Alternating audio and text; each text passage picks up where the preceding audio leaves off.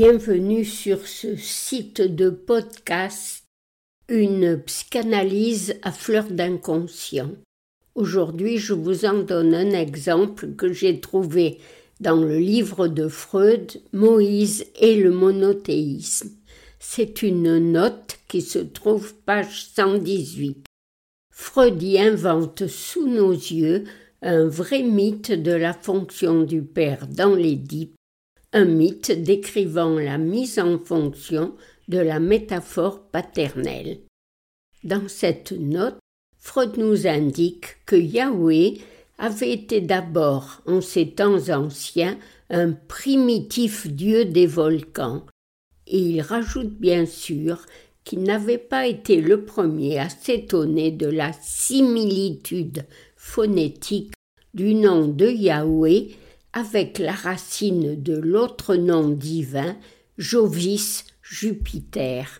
Or celui-ci est appelé l'ébranleur de terre. Freud avance ici un peu sur la pointe des pieds, mais nous ouvre soudain des horizons mythiques littéralement grandioses, tout au moins quant à ce qu'il en est de l'instauration de la fonction paternelle en tant qu'elle libère le sujet de la toute-puissance maternelle.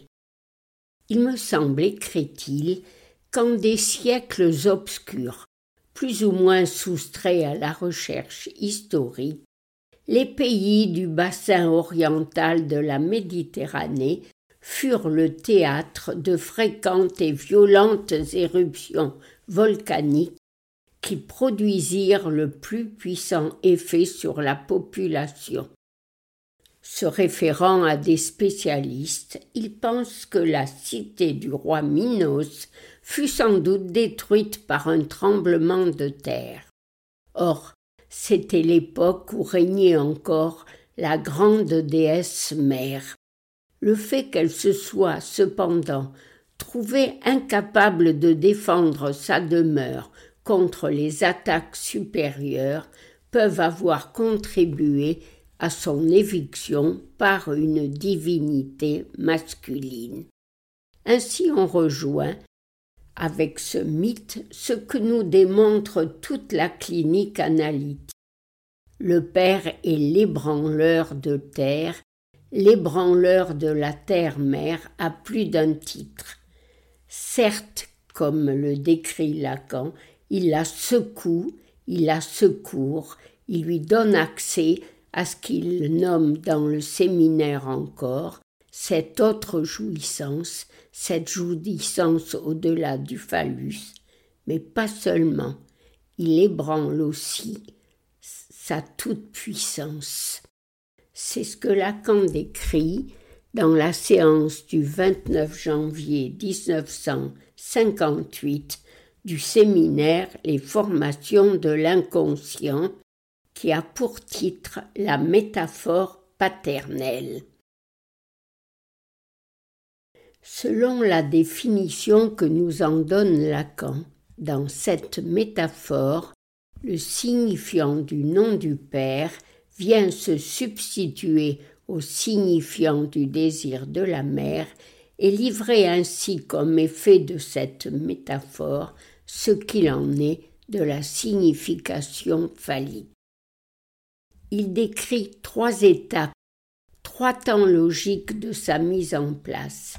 La première étape est celle où le désir de l'enfant et désir ainsi symbolisé du désir de sa mère, soit désir d'être son objet métonymique, pour le dire autrement et de façon équivalente, désir d'être son phallus.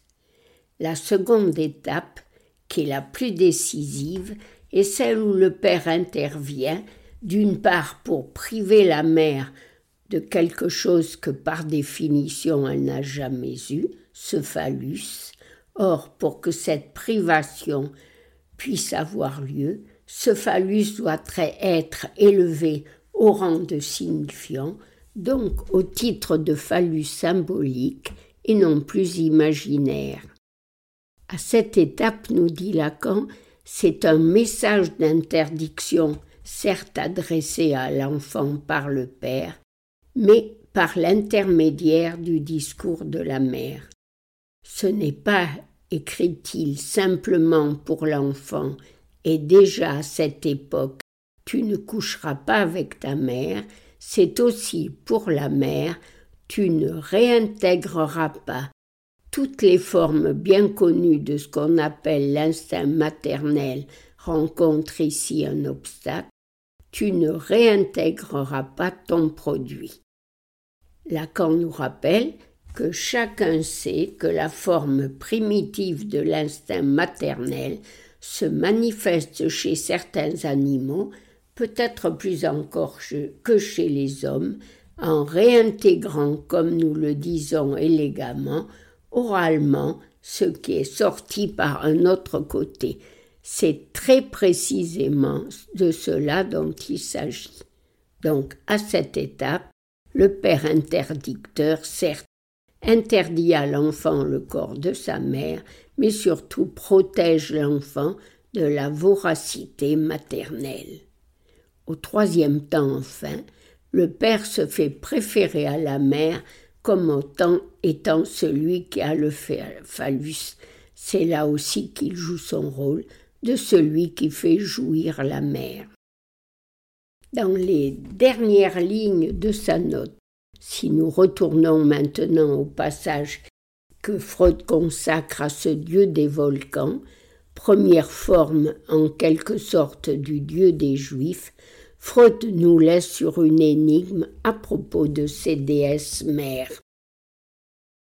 Il suggère en effet que la déesse Athéna était l'une de ces anciennes déesses mères qui est devenue, dans la religion grecque, non plus la mère, mais la fille de Zeus. C'est lui qui l'a portée, fille de son esprit. Selon le mythe, elle a été mise au monde d'un coup de hache porté sur son crâne par l'un de ses serviteurs. Elle en sortit tout armée, avec son casque et son épée. Est-ce que par cette couvade symbolique on ne peut pas dire que Zeus a transformé ainsi la mère phallique en fille et donc en signifiant de son propre désir?